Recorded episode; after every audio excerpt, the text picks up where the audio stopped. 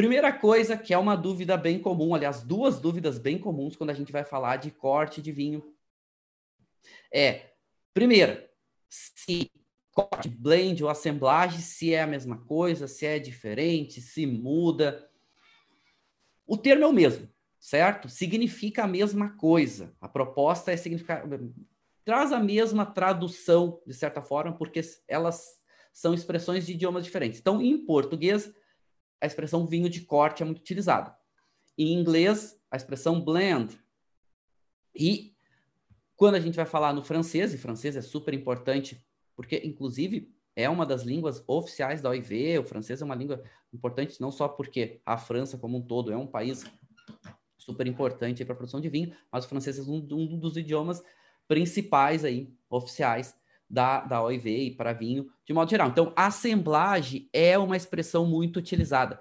As três significam a mesma coisa para diferentes idiomas, ok? Então, a gente vai encontrar cada vez mais globalizado o mundo, então a gente vai encontrar as três expressões no mercado, a gente vai encontrar as três expressões nos rótulos, os próprios profissionais, os, os, as pessoas técnicas que usam as expressões vão usar das três de formas diferentes, mas significam a mesma coisa, que ela vai usar de uma maneira. Formas diferentes é quando está escrevendo, quando está descrevendo vinho ou escrevendo um artigo significa a mesma coisa, ok?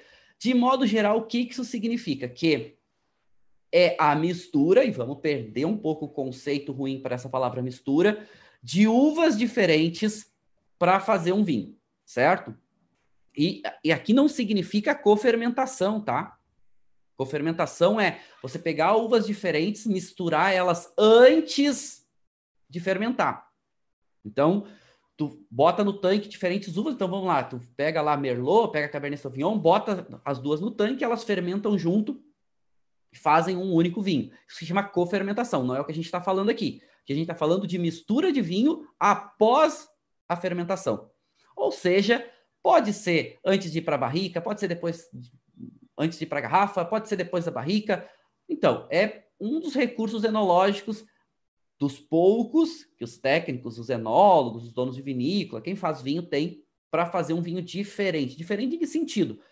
Tu tem uvas que expressam características diferentes, tu poder misturar elas é um recurso para te ter um vinho diferente do que eles sozinhos. E diferente por quê? Porque uma coisa importante da gente entender é que mistura, corte, blend, de modo geral, não é utilizado somente para deixar os vinhos mais potentes ou estruturados ou trazer características isso é bastante utilizado, mas também para deixar o vinho mais macio. Então, tem castas que fazem vinhos muito duros, muito intensos, precisam de tempo para eles ficarem mais macios. Um exemplo é Cabernet Sauvignon. Cabernet Sauvignon recebe outras uvas, e aí vai depender muito de uvas locais, que Cabernet Sauvignon é amplamente plantado, para fazer um vinho normalmente um pouco mais macio para ser consumido mais cedo.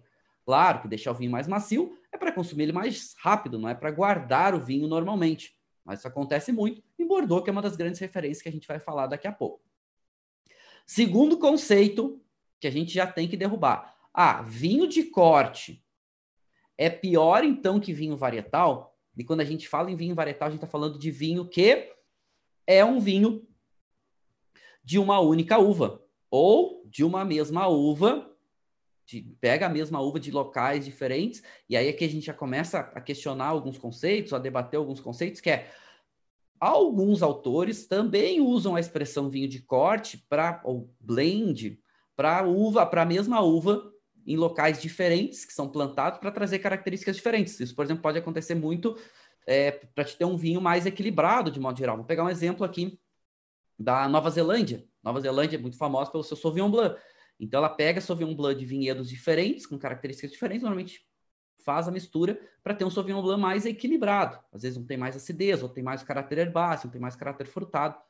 Então alguns autores também usam para mesma uva, mas não é o mais convencional. O mais convencional é usar a expressão vinho de corte, ou blend, ou assemblagem, para uvas diferentes sendo misturadas para fazer um vinho com um caráter diferente.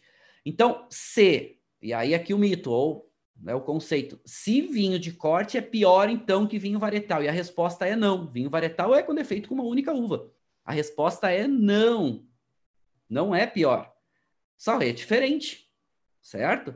Então, é um dos poucos recursos que o enólogo tem, então ele tem que utilizar, se ele quiser, é óbvio, para ter um vinho mais equilibrado. E aí uma palavra importante quando a gente fala de blend ou de corte, que é equilíbrio.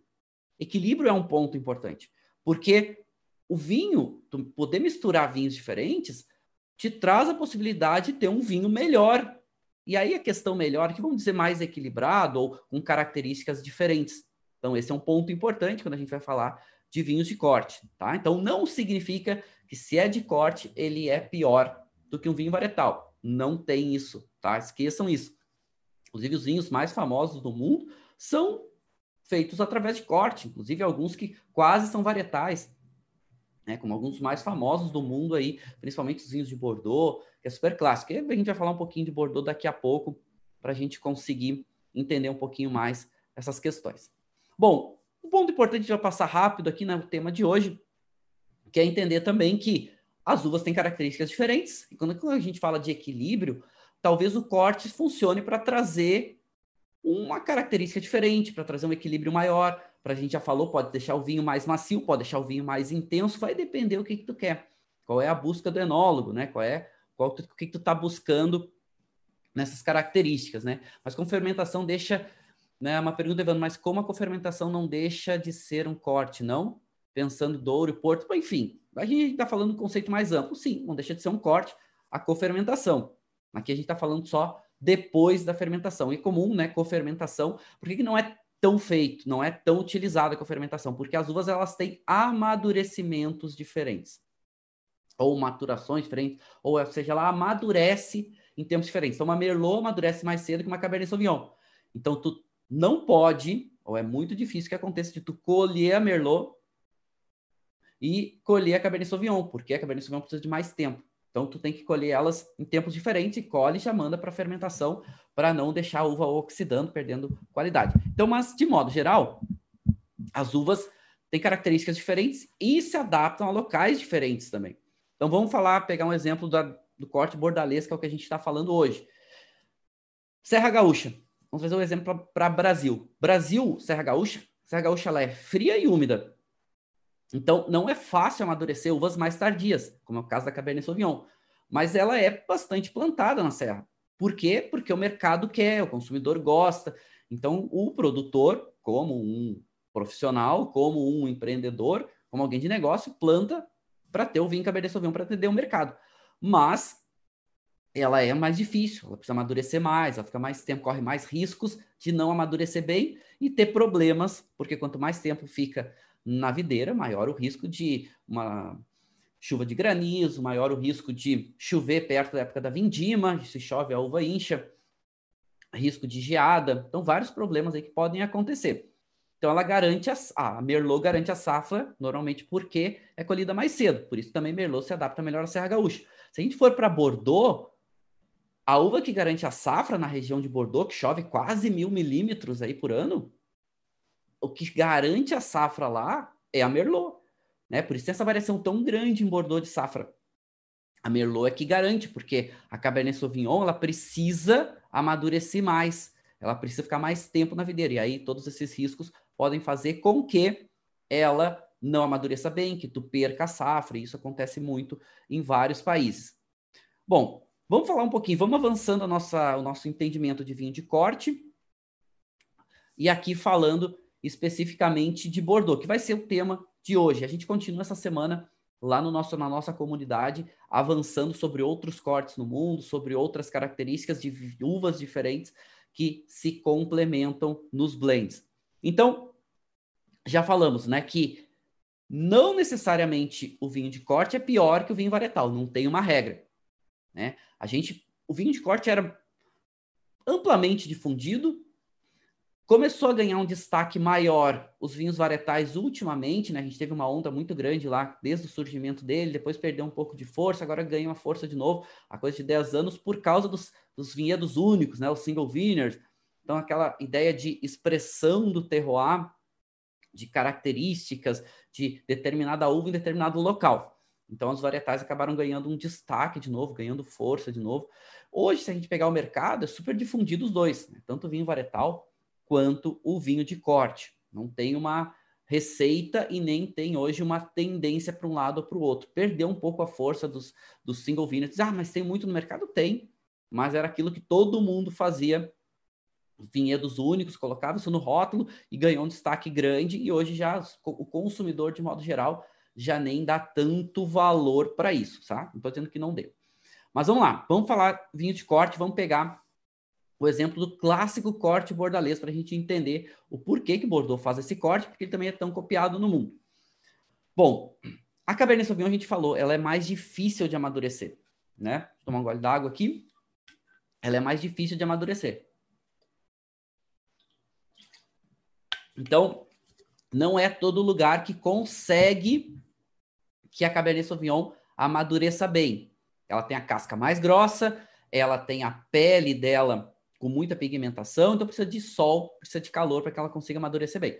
E Bordeaux, a gente falou, uma região um pouco também mais úmida, relativamente fria. Então, o que, que acontece? Cabernet Sauvignon só em locais muito específicos. Hum, então a gente vai ver daqui a pouco. Mas o que, que é Cabernet Sauvignon em Bordeaux e no mundo de modo geral? Tá no corte bordalês. Cabernet Sauvignon tem a casca mais grossa, então é uma, é uma uva que tem muita cor, né? Então vamos, vamos falar do vinho de Cabernet Sauvignon. É um vinho que normalmente tem muita cor, muita acidez e muito tanino. Tem esse caráter de frutas pretas e tem muito esse caráter herbáceo, muito presente. E esse caráter herbáceo é um dos desafios do amadurecimento da uva, da Cabernet Sauvignon, certo? Por quê? Porque se não amadurece bem, essa nota vegetal fica muito presente e não fica tão agradável, certo? Mas é um vinho potente, estruturado. A Merlot, normalmente no corte, o que, que ela faz? Ela tem um pouco mais de corpo, já tem um pouco mais de peso no líquido, de modo geral, porque ela consegue reter um pouco mais de açúcar. Então, ela vai gerar esse açúcar maior, um pouco mais de álcool, um pouco mais de corpo. E a Merlot tem a tendência a ter um caráter de mais de frutas vermelhas. Então, também, além de trazer um pouco mais de corpo, vai trazer um pouco mais de sabor e também, de certa forma, traz complexidade, porque traz aromas diferentes. Né? Merlot também pode trazer alguma nota um pouco mais mentolada, pode trazer uma nota que, algumas notas que lembra folha de eucalipto seco. Então, ela se dá bem também com madeira, como Cabernet Sauvignon. Cabernet Franc é uma uva um pouco menos utilizada, mas em algumas áreas ela é a alternativa à Cabernet Sauvignon ela é menos intensa, ela é um pouco mais. O, amadurecimento é um pouco mais cedo. E normalmente a Cabernet Franc, o que ela traz? Primeiro, ela pode trazer um pouco mais de notas aromáticas, ela pode trazer uma nota floral, ela pode trazer notas terrosas, pode também, depende como está sendo cortado, né? Como é que está sendo feito aí o blend, mas pode, de certa forma, trazer um pouquinho mais de acidez, se, por exemplo, você pega um corte de Merlot com Cabernet Franc, e o que, por exemplo, falei para vocês, Malbec com Cabernet Franc está acontecendo muito na Argentina, a Cabernet Franc ela também traz um pouco de acidez para Malbec, que às vezes, principalmente regiões ali mais baixas, não tem tanta altitude, né, principalmente Mendoza, a Malbec pode carecer um pouquinho de acidez e a Cabernet Franc pode trazer essas notas aromáticas extras e pode trazer um pouco de acidez. E a Petit Verdot, que é outra uva do corte bordalês, normalmente entra para dar uma temperada. A gente fala né, que ela traz um pouco de características diferentes, mas ela é utilizada em quantidades menores. Ela é uma uva um pouco mais tânica, também tem um pouco mais cor, mas também precisa de um amadurecimento maior. Então, ela é plantada em pequenas quantidades em Bordeaux, usando aqui como referência. Mas pode trazer um pouco mais de tanino, pode trazer um pouco mais de cor, pode trazer algumas notas também especiadas, ela pode trazer algumas notas que remetem a alguma coisa de ervas secas, tem uma nota de salve e outras, então a Petit Verdot pode dar uma temperada. Tem mais duas uvas que são permitidas no corte bordalês hoje, que é a Malbec e é a Carmener, mas também menos utilizadas, né? Pouca gente utiliza lá em Bordeaux essas duas uvas, mas no mundo, de modo geral, acabam utilizando. Isso vai acontecer muito na Argentina, se a gente vai pegar essa referência de corte bordalês, por exemplo, na Argentina eles fazem muito corte de Malbec com Cabernet Sauvignon, com Merlot, com Cabernet Franc, que a gente está falando, é baseado no corte de Bordeaux. Né?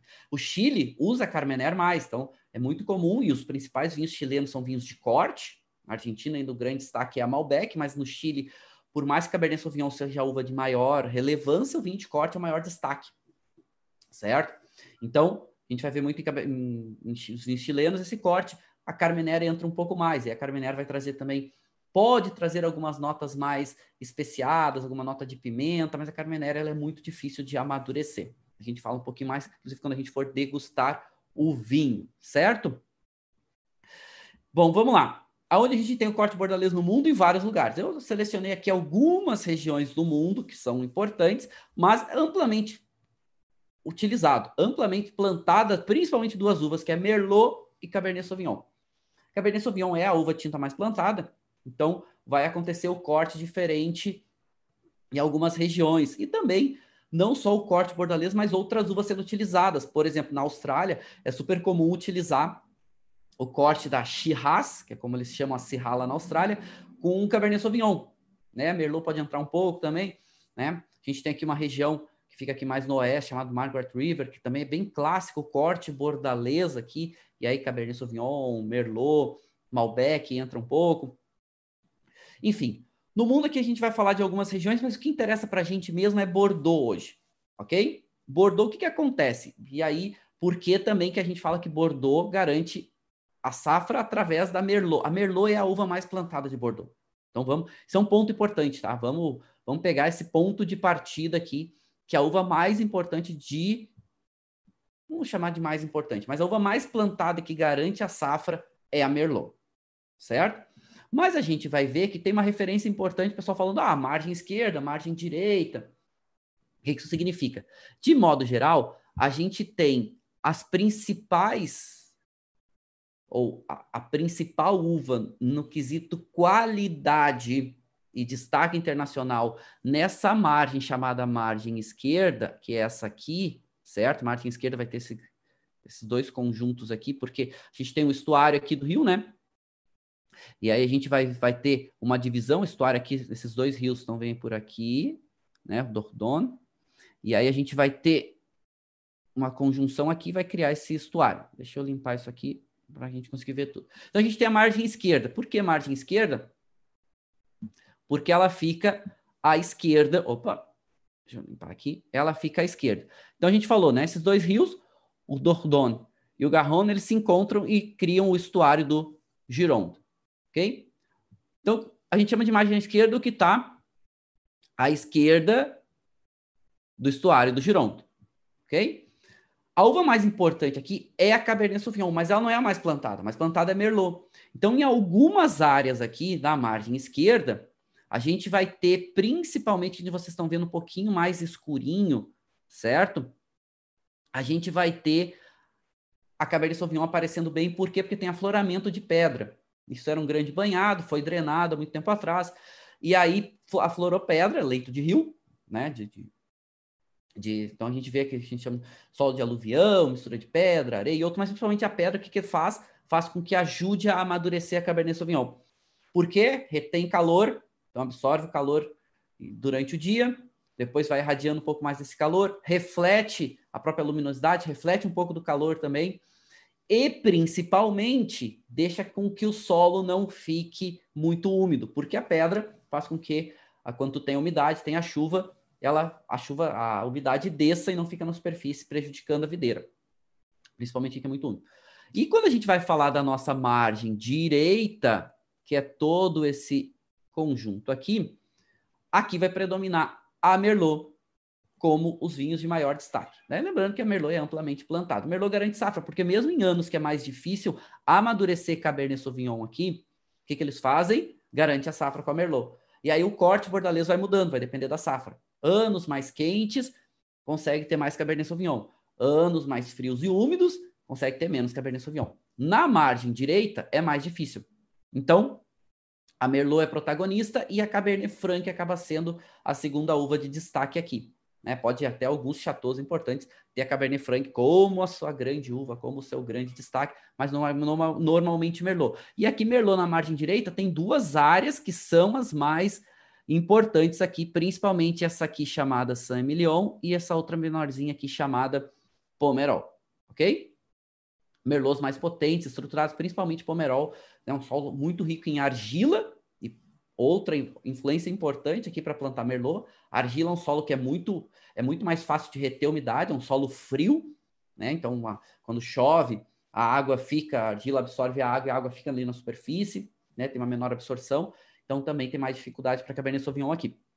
E Cabernet Franc também é um pouquinho mais precoce que Cabernet Sauvignon. Vou chamar de precoce, né? Mas amadurece um pouquinho mais cedo. Então é isso, esse corte bordalês entra aqui, claro, e aí vai ter as variações, cada produtor vai mudar um pouquinho, né? Alguns produtores vão trazer um pouco mais aí da, da própria Cabernet Franc, né? Como o famosíssimo Chateau Cheval Bleu, que a Cabernet Franc é a protagonista, né? Aqui em Saint-Emilion, né? na verdade, ele fica bem aqui na divisa, ele é em Saint-Emilion, mas fica bem aqui na divisa com o Pomerol aqui, do Chateau Cheval Blanc. Certo, bom, vamos lá. Então entendemos aqui o corte, como funciona, mas vamos ver um pouquinho das uvas. Né? A gente falou um pouquinho, vamos falar especificamente de Cabernet Sauvignon e de Merlot, como elas se expressam sensorialmente e porque também elas são tão utilizadas para corte, certo? Vamos começar com a Merlot, de modo geral. Vou abrir aqui para algumas perguntas. É, porque eles mantiveram Carmener no corte bordalês, a uva quase foi extinta lá. Sim, a uva quase foi extinta. Na verdade, de modo geral, quando teve a filoxera, a Carmenera ela é muito tardia. Ela precisa de muito. Um, o amadurecimento dela é, é, irregular. Ela precisa de muito. Ela precisa de insolação, ela precisa de muito calor. Então, é comum a Carmenera não amadurecer bem. O próprio Chile, que é um pouco mais quente, por mais que seja ali uma influência mediterrânea, de modo geral, né? Clima mediterrâneo, que a gente chama, mas a Carmener precisa de local um pouco mais quente para amadurecer. Então, quando ter filoxera, quando Bordeaux se for replantar seus vinhedos, ali na final de 1800, começo de 1900, preferiu não replantar Carmener. Pouquíssima gente tem Carmener lá em Bordeaux, porque é uma uva mais difícil. Mas ainda é permitida. Por quê? Porque foi um corte clássico e ainda é mantido. Tanto que agora, eles permitiram em Bordeaux entrarem mais nove uvas como teste por causa do aquecimento global, uvas diferentes, mas durante aí uns 10 anos eles vão ficar fazendo teste para ver quais uvas vão poder entrar oficialmente no corte bordalês. Por enquanto são só essas seis, né? Então essas quatro aí que a gente falou mais, falou bem que é Cabernet Sauvignon, Cabernet Franc, Merlot, Petit Verdot, mais a Malbec e a Carmener. Mas ainda é permitido. Mas vamos lá, vamos, vamos falar um pouquinho aqui do perfil. Merlot, tá? De modo geral. Merlot tem um, o caixa relativamente grande, mas ela amadurece um pouco mais cedo. Tem a casca não tão grossa como o Cabernet Sauvignon, também favorece o amadurecimento mais cedo. E o perfil dela é, normalmente tem uma cor, tem média intensidade de cor, intensidade de aromas normalmente de médio para muito, taninos normalmente médios, mas mais álcool e mais corpo. Né? Então ela, ela tem esse, essa tendência a concentrar um pouco mais a questão do açúcar. E acidez normalmente médio. Então, perfis de aromas, muito esse caráter de frutas vermelhas, muitas essas notas. Quando o Merlot vem de um clima mais fresco, normalmente esse caráter de fruta vermelha e algumas notas é, herbáceas que aparecem, mas não é um herbáceo necessariamente verde. Quando não amadurece bem, pode ter essa nota vegetal desagradável, certo? Essa nota pirazinosa, mas não é tão comum. Normalmente ela quando amadurece bem em climas mais frescos, uma nota de menta, uma nota de eucalipto, é super agradável, dá até um frescor aromático para o vinho. Ok? Mas muito caráter de fruta vermelha. Quando em climas mais quentes, aí ela pode desenvolver um caráter de fruta vermelha, madura, pode desenvolver um caráter até um toque de frutas pretas, uma nota aí que pode lembrar muito a uma ameixa, uma ameixa madura, e se dá muito bem com madeira de modo geral. Okay? É uma uva amplamente plantada no mundo, perdeu destaque em alguns lugares, como no Chile e no próprio Estados Unidos, mas ainda muito plantada, certo? Tá, vamos ver aqui, a gente vê o perfil médio, tá, pessoal? Você vai, vai, vai variar de terroir, né? então a gente falou, né, locais mais frios, mais frescos, vai ter um perfil diferente. Isso aqui é uma analogia média dos vinhos de Merlot, certo? Bom, já falamos dessas duas áreas, Pomerol e Saint-Emilion, né, que são as mais importantes.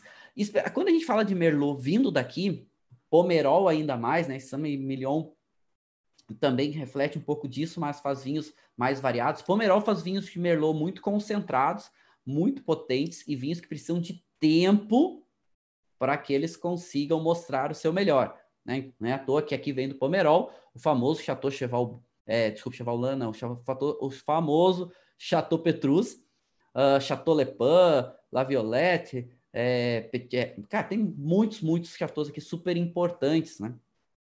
Muito referenciado. Saint-Emilion tem vários chateaus importantes, é uma área maior, mas tem uma variação maior de terroir, principalmente de solos, tem uma parte de solos com mais presença de areia, mais perto do rio, tem vai o solo com um pouco de argila, quando a gente vem aqui mais próximo para Promerol, uma presença de calcário em algumas áreas, então vai, vai tendo uma oscilação grande aqui, e os produtores também, certo? Mas são os vinhos mais valorizados. Vamos pensar aqui que, de modo geral, quando vem Merlot daqui, os vinhos não são tão frutados, certo? Não é predominância como normalmente regiões mais quentes, como vai acontecer nos Estados Unidos, como vai acontecer na Austrália. Então, Merlot aqui tem mais um caráter de potência, um pouco mais de estrutura tânica, um pouco mais de acidez, certo? Bom, Pomerol aí é a grande referência para Merlot no mundo. E aí a Cabernet Sauvignon. Então a gente falou que o que, que a gente pode ver no cacho de Cabernet Sauvignon aqui? A casca é mais grossa, pode ver que tem mais pigmentação, isso também exige um amadurecimento maior. Mas o que, que faz? Como é o perfil do vinho? Normalmente muito intenso em muito, tem muita cor, tem muito tanino e tem muita acidez. Corpo e álcool pode ser entre médio e muito, pode até chegar muito, vai depender aonde ela amadurece, mas muito esse caráter aromático, ela não é a mais intensa aromaticamente, principalmente falando de uvas tintas, mas esse caráter de aromas muito presentes relacionados com frutas pretas, nota herbácea é bem comum.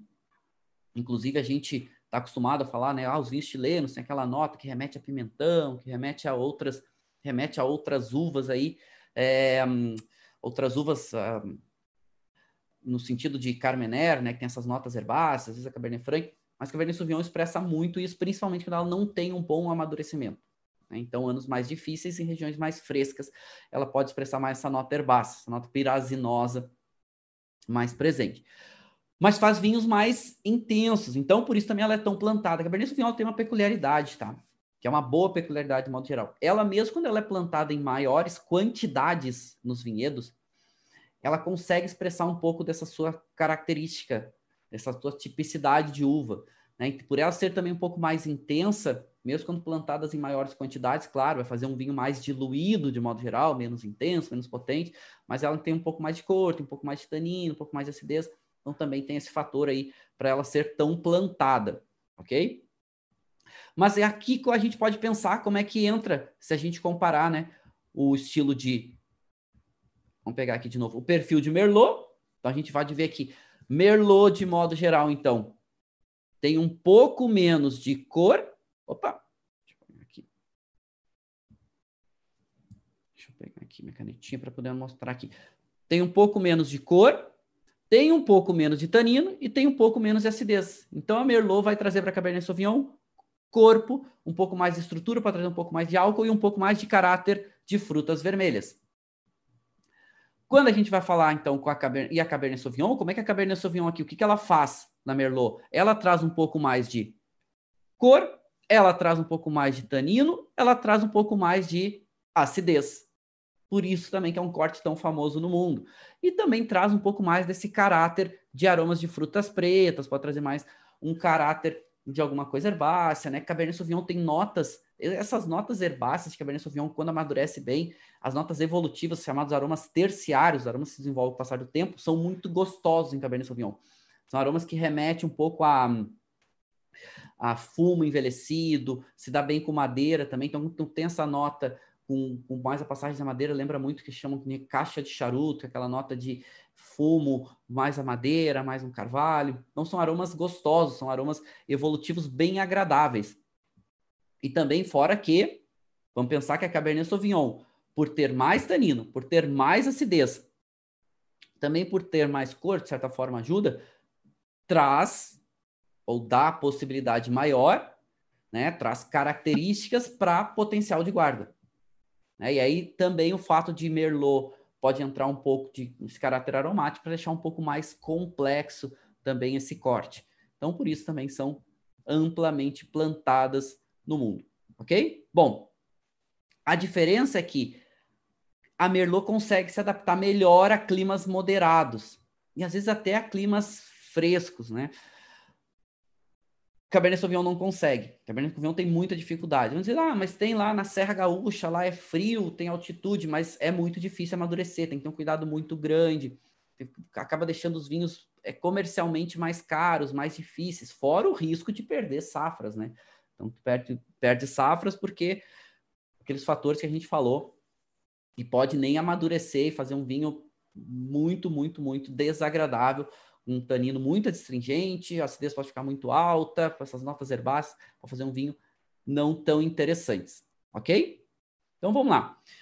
Normalmente, Cabernet Sauvignon é um clima um pouquinho mais moderado, faz um pouco mais essas notas. Pode aparecer até uma nota de fruta vermelha, uma nota de cereja, também essas notas de frutas pretas são mais presentes. Se dá um pouco melhor em climas mais quentes. Aí vai trazer um caráter mais frutado, mais intenso. E ficou muito famoso, principalmente nos Estados Unidos, né? Depois a Austrália veio com essa onda e alguns outros países, hoje o Chile, de concentrar mais a intensidade aromática para Cabernet Sauvignon. Então, locais mais quentes, amadurece bem a uva. O amadurecimento também é importante para desenvolver essas notas, essas notas fenólicas que vão, é, a parte fenólica que vão desenvolver notas aromáticas mais interessantes. Locais quentes, então, concentrou mais aromas.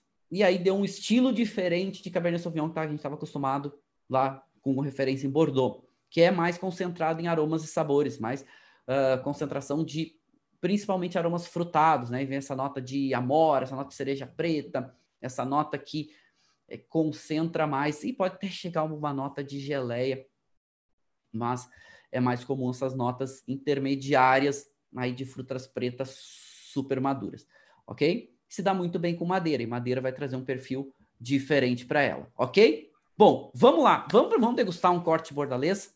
Então, vamos ver aqui algumas perguntas enquanto isso. A gente vai começar lembrando que a gente vai degustar hoje um vinho que é um corte de Cabernet Sauvignon e Carmener. Eu não espero desse vinho, porque é um vinho back box, eu não espero um vinho extremamente potente e concentrado, que não é a proposta dos vinhos bag box. Bag box normalmente faz vinhos que são mais fáceis de serem consumidos, tá? É...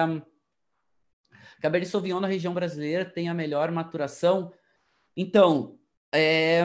depende. Né? O Brasil é muito grande, o Brasil é um continente. Né? Então, a gente vai ver que na Serra Gaúcha, que é mais úmida e mais fria, tem mais dificuldade, por exemplo, no amadurecimento na campanha gaúcha. Campanha gaúcha, Cabernet Sauvignon vem se desenvolvendo muito bem, alguns vinhos interessantes. Então, por quê? Porque lá é um pouco mais baixo, tem mais insolação, tem mais calor, tem menos umidade. Mas por que que na Serra Gaúcha continuam plantando? Porque é uma uva muito aceita. Então se planta. Eu não vou condenar aqui produtor, mas não é a uva mais fácil de ser produzida lá. Aliás, quase nenhuma, quase nenhuma uva tinta é fácil de ser produzida na Serra Gaúcha. Né? Mesmo a Merlot, que é a mais precoce, não é tão fácil, certo? É... A questão dos vinhos de corte, para mim, para ter mais uh, unidade de modo geral, sim, para ter mais paridade. Então, vamos pensar o vinho de corte também para não só para potencial de guarda, que pode ser um recurso, a gente viu ali, por exemplo, quer ter um merlot com um pouco mais de cor, quer ter um merlot com um pouco mais de acidez, quer ter um merlot com um pouco mais de tanino, Cabernet Sauvignon vai muito bem. Mas também para vinhos fáceis de ser consumidos, vinhos mais jovens. Então, tu, tu tem um Cabernet Sauvignon que tu quer vender rápido, vamos pegar os vinhos Bordeaux né? Os vinhos genéricos de Bordeaux, os vinhos de apelação regional. Normalmente são vinhos para consumo rápido, é vinhos para ser consumido jovem, né? São vinhos que chegam no Brasil na faixa de 60 reais, 70 reais. Então, o que, que se quer com esse vinho é consumir ele rápido, jovem. Então, às vezes, tu ter um vinho com Cabernet Sauvignon pode deixar esse vinho duro no começo, né? Não ter essas notas aromáticas tão presentes, ter um pouco mais de tanino, um pouco mais de acidez. E aí tu faz o corte, a Merlot mais macia de modo geral, lembrando que o álcool também, de certa forma, sensorialmente, pode deixar o vinho mais macio, né? É uma boa, uma boa saída, uma boa alternativa. Então, por isso a gente falou que não só para trazer intensidade para vinho, mas também para trazer um pouco de maciez para vinho. Mas vamos degustar, vamos degustar um corte bordalês. Então, o corte bordalês que eu vou estar tá degustando hoje é um bag in box. Falei, eu adoro bag in box. Lançamento da Cave Gás, né? Dom Jorge Gás 1912, esse safra 2018. Né? Eu não li a ficha técnica dele para a gente poder degustar. Depois, quando eu abrir aqui a nossa sala, a gente vai avançar também um pouco mais. Bom, vamos lá, né? Já servi aqui. Uma dose serviu um pouquinho mais, até para a gente conseguir ver a cor. Big Box normalmente tem um pouco menos de concentração, né? Então, serviu alguma dose aí, deve estar tá chegando a 50 ml na minha taça ISO. Mas vamos ver primeira coisa, vamos ver a cor. Então, vamos lá. Então, aqui a gente tem agora um recurso novo, porque o pessoal falava que eu não conseguia mostrar a cor e realmente eu não conseguia. Então, vamos pegar aqui a preparação. Aqui eu tenho uma folhinha branca para que vocês consigam ver. Então, eu começo, né? Vamos ver aqui a cor desse vinho. Legal. Então, o que, que a gente consegue ver aqui? É um vinho que tem a intensidade, começa porque a intensidade já chama atenção, né? Então, tem uma intensidade média, até talvez descendo um pouquinho. Olha como vocês conseguem ver o meu dedo lá através do líquido. Claro que nessa parte aqui mais central, a maior concentração, a gente sempre começa avaliando daqui e corre para a borda, certo? A gente vê aqui a coloração é rubi, certo? É só vermelho. Ainda não aparece essas notas, um toquinho de uma notinha alaranjada muito, muito discreto, começa a aparecer na borda ali, mas é rubi, é vermelho, só que você vai ver que vai mudando a intensidade do centro para a borda. Então, o que a gente tem aqui? Uma intensidade de vinho média, veja se vocês conseguem ver meu dedo, certo? Média até média, vamos definir ela como média.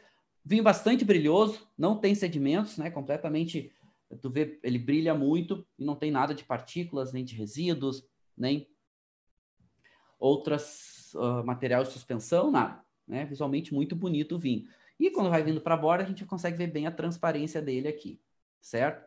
A intensidade é média, pode até descer um pouquinho, mas média define ele bem. A gente consegue olhar ele aqui, tu vai ver que tem um pouco mais de dificuldade de modo geral. Botar aqui na câmera.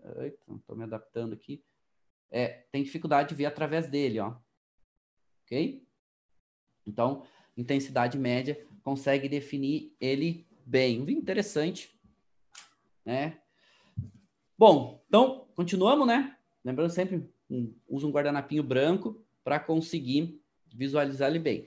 Como o vinho normalmente... E é normal, essa, essa tem um pouco menos de intensidade, é normal ser muito visualmente bonito o vinho bag box, porque é um vinho para giro rápido, para consumidor que normalmente não vai ficar fazendo a avaliação de vinho, quer consumir, etc. Não vou dizer que é um consumidor de entrada, mas de certa forma também pode facilitar, certo?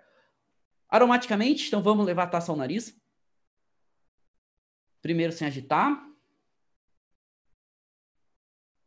Bom, alguns fatores aqui. É um vinho que tem. Ele é, o álcool aparece um pouquinho, então deixa ele relativamente fresco, deu uma nota um pouquinho mentolada, de certa forma, essa, um gelol, né? Um mentol, né? Um pouquinho, parece até uma notinha de cânfora. Agradável. O álcool não sobra no nariz, sem agitar a taça por enquanto, pelo menos não. Aí o caráter remete aqui um caráter de fruta, remete um caráter, um, um toquezinho especiado e uma nota herbácea que aparece bem. Primeiro, vamos entender a fruta. A fruta aqui, uma fruta fresca, um caráter de fruta vermelha e um caráter de fruta preta. Mas mesmo essa fruta preta não é sobremadura, né? Não é aquela fruta preta tão intensa. Essa nota herbácea lembra alguma coisa de uma erva seca. E essa nota especiada lembra alguma coisa de uma pimenta, não é uma pimenta branca, não chega a ser uma pimenta preta, digamos até uma pimenta rosa, assim, um pouquinho mais aromática. Interessante até o perfil de aromas. Vamos agitar a taça agora. Vamos lá, três, quatro voltas. Leva o nariz. Hum. Alguns pontos relevantes. Bom, é, fica um pouco mais fresco, um pouco mais intenso. A intensidade dele sem agitar era uma intensidade entre média, descendo um pouquinho, né? Vou botar entre pouca e média, mas puxando um pouquinho mais para a média, desce um pouquinho de média. Agitando, ele fica um pouco mais intenso e aparece mais, fica um pouco mais equilibrado. Sem agitar, a nota frutada predomina. Agitando, aparece um pouquinho mais dessa nota, dessa erva seca, aparece um pouquinho mais dessa nota é, especiada, Tá? Esse meio do caminho, essa nota de pimenta, e mais para nota de pimenta branca. Interessante. Não é um vinho extremamente complexo, né? eu nem esperaria desse vinho, mas aromaticamente ele é agradável. Né? Ele é aromaticamente, tem essa nota da fruta bem definida, essa nota especiada, essa nota herbácea. Essa nota herbácea não é aquele herbáceo desagradável, ok? Vamos provar? Bom, primeiro então, vamos preparar a boca para a degustação. Vou tomar um gole d'água.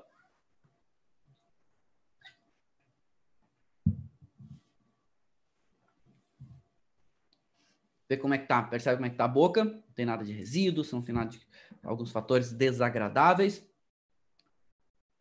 E aí a gente toma um primeiro gole. Lembrando, o primeiro gole da avaliação técnica a gente não avalia, né? O primeiro gole da degustação. Então, meu palato está agradável.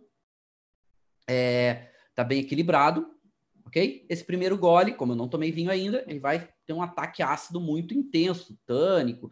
A estrutura que o vinho tiver, normalmente vai te deixar um pouco mais. Uh, as estruturas vão ficar mais intensas, vão te deixar até um pouco mais é, sensíveis. Tu vai ficar um pouco mais sensível nesse primeiro gole, tá? Então, normal. Passa o vinho pela boca, inclusive quando passa o vinho pela boca, tá, gente? Sempre, sempre de forma discreta, gengiva, passa um pouquinho na bochecha.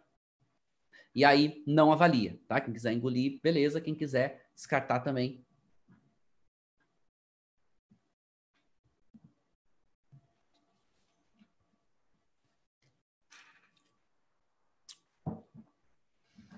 Legal. Minha boca está bem equilibrada. Já posso começar a avaliar. Pontos importantes, tá? Quando for fazer a avaliação agora, mesma coisa, passa o vinho pela boca, forma discreta. Não precisa, não é anapion, né? Não precisa ficar fazendo gargarejos. Descarta ou engole. E aí começa a perceber as estruturas. Como aqui a gente já está praticando faz algum tempo, vamos começar a separar em blocos, né? Nossa avaliação aqui. Vamos começar a separar o seguinte. Primeiro, a parte de estrutura, certo? depois a parte de sabores, né? Os aromas indiretos, sabor em boca, para ficar mais fácil. Então, primeira parte estrutural. Por quê? Porque é normal, principalmente quem está começando, quem não está tão acostumado à degustação, botar o vinho na boca e querer saber, né? O sabor, ah, é, tem a cereja, tem a nota herbácea, tem. Quer entender tudo ao mesmo tempo. Não. Então vamos pre prestar primeira atenção nas estruturas. Então aqui a gente está falando de um corte que é Cabernet Sauvignon com Carmener. Então, tem estrutura, certo? Cabernet Sauvignon a gente viu que é uma uva estruturada. Carmener também não é uma uva leve. Bom, ou que faz vinho leve, né? Tem uma tendência ter vinhos mais de médio para encorpados. Estruturas. Então, vamos prestar atenção exatamente se tem doçura ou não. Vamos prestar atenção se tem como é que está a estrutura tânica, como é que está a acidez, o corpo, o álcool em boca. Ok? Se precisar tomar dois goles para entender a estrutura, usa-se, dá, se dá dois goles, não tem problema até mais no começo, lembrando que a gente tenta reduzir a quantidade de goles para não ficar tão é, desgastado, os nossos sentidos não ficarem cansados sensorialmente. E depois já dar um gole para prestar atenção nessa parte de aromas e sabores, ok? Eu vou fazer isso em dois goles. Primeiro parte estrutural, depois a parte de aromas e sabores.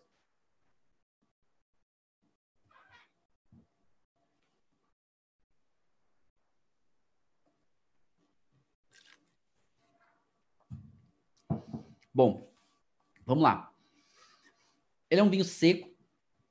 Tu percebe um residualzinho de açúcar nele, mas é com certeza ser classificado como seco. Depois, tanino dele é um tanino médio e a, a textura dele também é média. Ele não é aquele, aquele tanino tão, tão, tão fininho, tão macio. E isso é legal, porque deixa uma estrutura agradável. Não é desagradável, longe disso, tá? É positivo. Mas tu sente essa textura, essa rugosidadezinha na gengiva, no céu da boca. A acidez dele é média, é interessante. A acidez está equilibrada ali com o tanino. Interessante, talvez o tanino um, um ponto acima. Um ponto que me chama a atenção, o álcool desse vinho não sobra em boca, né? Corpo dele sobe um pouquinho de médio, se quiserem classificar como médio também, ok. Mas não sobra em boca, acho que o álcool está dando um pouco mais, né? O testanino, esse álcool está dando um pouquinho mais de corpo para ele sobe ali subindo um pouquinho de média, mas de modo geral não é muito, tá? É um vinho que vamos classificar ele como médio. Mas a acidez está segurando. A acidez tem uma sintonia, tem um nível um pouquinho abaixo, desce um pouquinho de média, mas segura o conjunto. O álcool não sobra. Também integrado o álcool de modo geral. Mas me chamou a atenção desse vinho em boca, não é um vinho intenso, ok? Não é um vinho que tem peso. A Cabernet Sauvignon, então, ele é um vinho pesado. Não, é um vinho realmente para ser consumido jovem mas o perfil aromático dele em boca. Não é um perfil complexo, a gente até já tinha percebido esse nariz, mas está bem definido o perfil da fruta e o perfil dessa especiaria meio que de pimenta branca, talvez uma nota de erva. E é agradável, dá até um certo frescor, né? Não é tão fresco quanto no nariz, aquele, aquela notinha mentolada, mas em boca ela aparece de novo.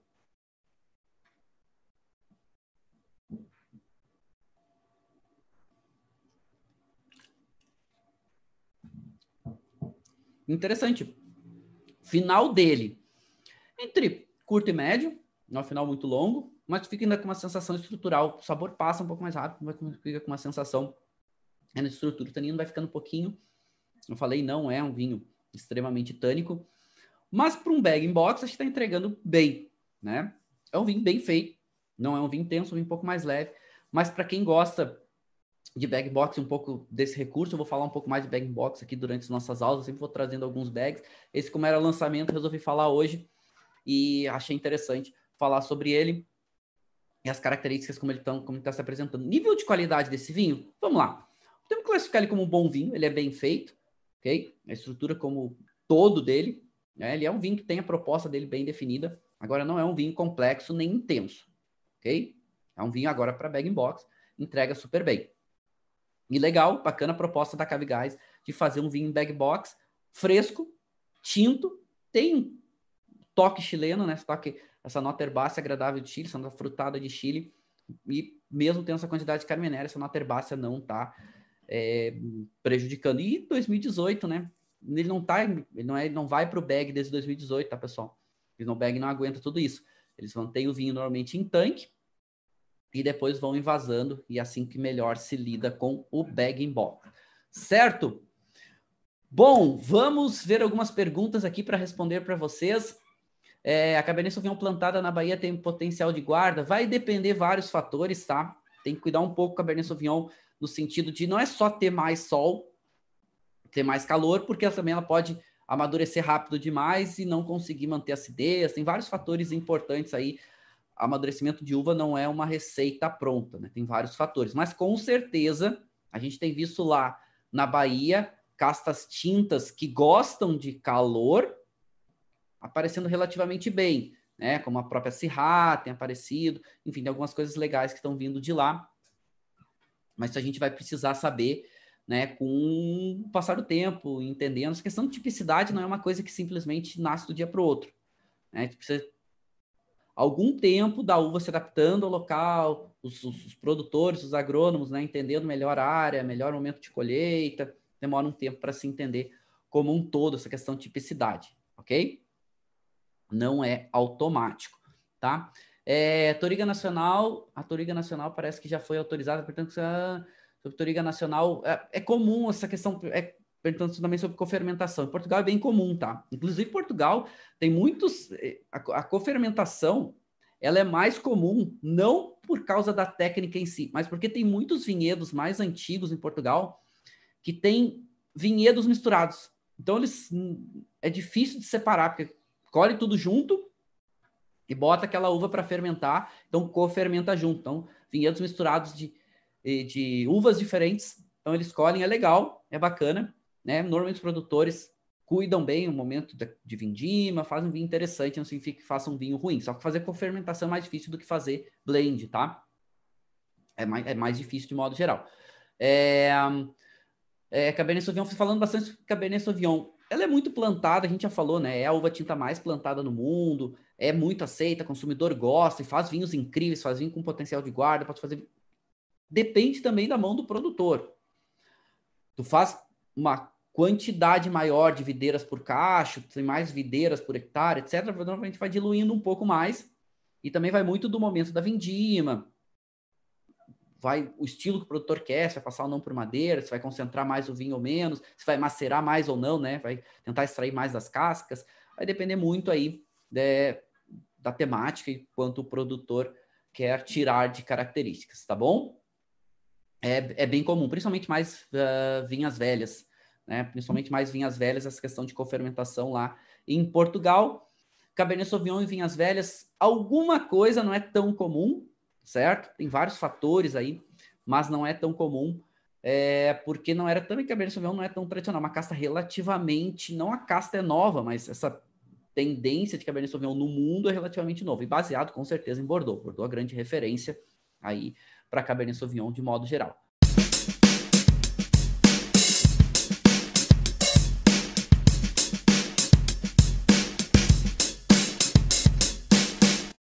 Você acabou de ouvir uma aula de vinhos do professor Marcelo Vargas, em formato de podcast. Para mais conteúdos, dicas e materiais sobre a bebida, acesse o site www.marcelovargas.org. Um forte abraço e até o próximo encontro.